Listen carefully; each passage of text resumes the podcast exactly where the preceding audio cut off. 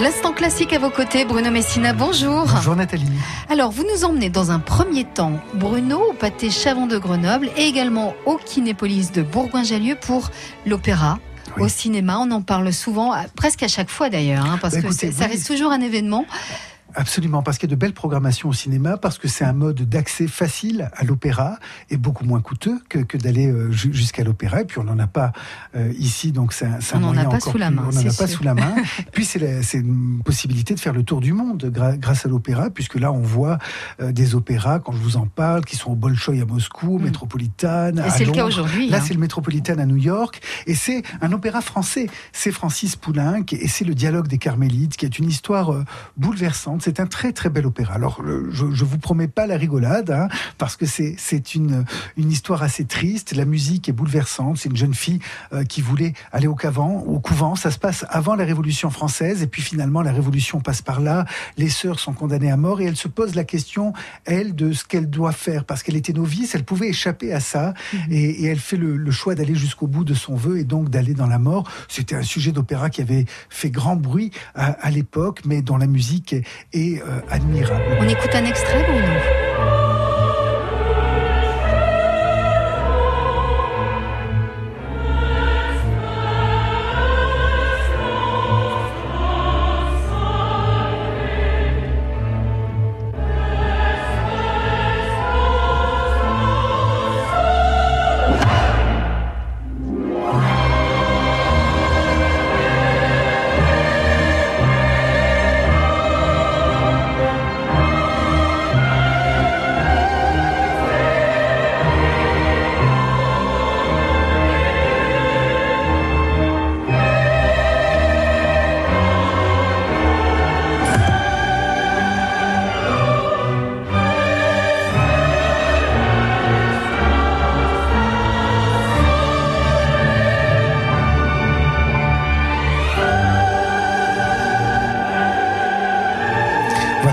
Salve Regina de ce dialogue des Carmélites qui est saisissant. Vous avez entendu ce moment comme ça où on entend schlack, c'est la guillotine. Et à chaque fois qu'il y a une des sœurs qui passe à la guillotine, le Salve Regina reprend avec plus de force encore. Ça monte en intensité. bouleversant quand on voit ça. C'est quelque chose de très très fort. Voilà. On reste dans cette tonalité religieuse, Bruno? Oui, parce qu'il y a le week-end de l'orgue. Et le week-end de l'orgue, vous savez, c'est l'instrument qu'on trouve par définition dans les églises, mm. mais qui fait plein de choses. Cet instrument qui est un instrument magnifique avec des tuyaux, avec des trompettes, avec des hautbois, avec des anges. Vous savez, quand on, voit un organiste, il faut aller voir parce qu'ils sont souvent perchés, donc on on voit pas ce que c'est exactement, mais c'est un travail extraordinaire. Ils ont plusieurs claviers devant eux. Ils, jouent avec les pieds, aussi, hein, mhm. parce que ils ont des claviers aussi sous les pieds. C'est absolument extraordinaire. Là, il y a eu une grande inquiétude dans le monde musical. C'est avec Notre-Dame. Mhm. Est-ce que l'orgue de Notre-Dame allait survivre à l'incendie parce que les tuyaux auraient pu fondre, etc. Et il, semblerait qu'il soit intact. Et, c'est un miracle parce que les, musiciens sont, très heureux d'ailleurs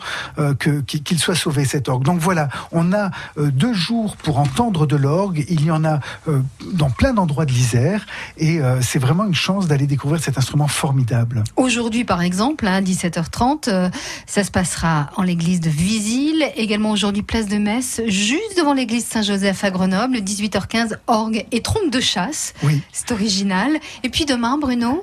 Et puis demain, on, le retrouve à l'église Saint-Louis de Grenoble à 15h avec les, les organistes Euh, on trouvera aussi à Grenoble au Temple protestant un récital d'orgue à 18h15 euh, et juste après concomitamment à Voiron pour ceux qui sont du côté de Voiron dans le la belle église Saint-Bruno que certains pensent d'ailleurs euh, comme une cathédrale peut-être tellement elle est mm. belle tellement elle est grande mm. un, grand récital avec de l'orgue puis de l'orgue avec l'accordéon la flûte les les élèves du conservatoire de Chambéry de Voiron et de Grenoble et donc un joli week-end autour de l'orgue. Alors Bruno mardi prochain le 14 mai, on prend la direction de l'église Saint-Martin cette fois-ci, du côté de Cessin, à partir de 20h30. Que va-t-il se passer? Une petite histoire de la musique. Je vous en avais déjà parlé dans une chronique précédente. Si vous n'avez pas eu l'occasion euh, d'y assister, c'est très sympathique. C'est avec euh, deux des musiciens du Louvre, flûte et violoncelle.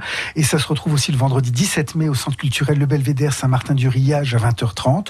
Petite histoire de la musique avec deux instruments euh, qui fait le tour et qui part évidemment du père de tous les musiciens de la musique classique occidentale, de celle de l'Europe, c'est-à-dire Jean-Sébastien Bach.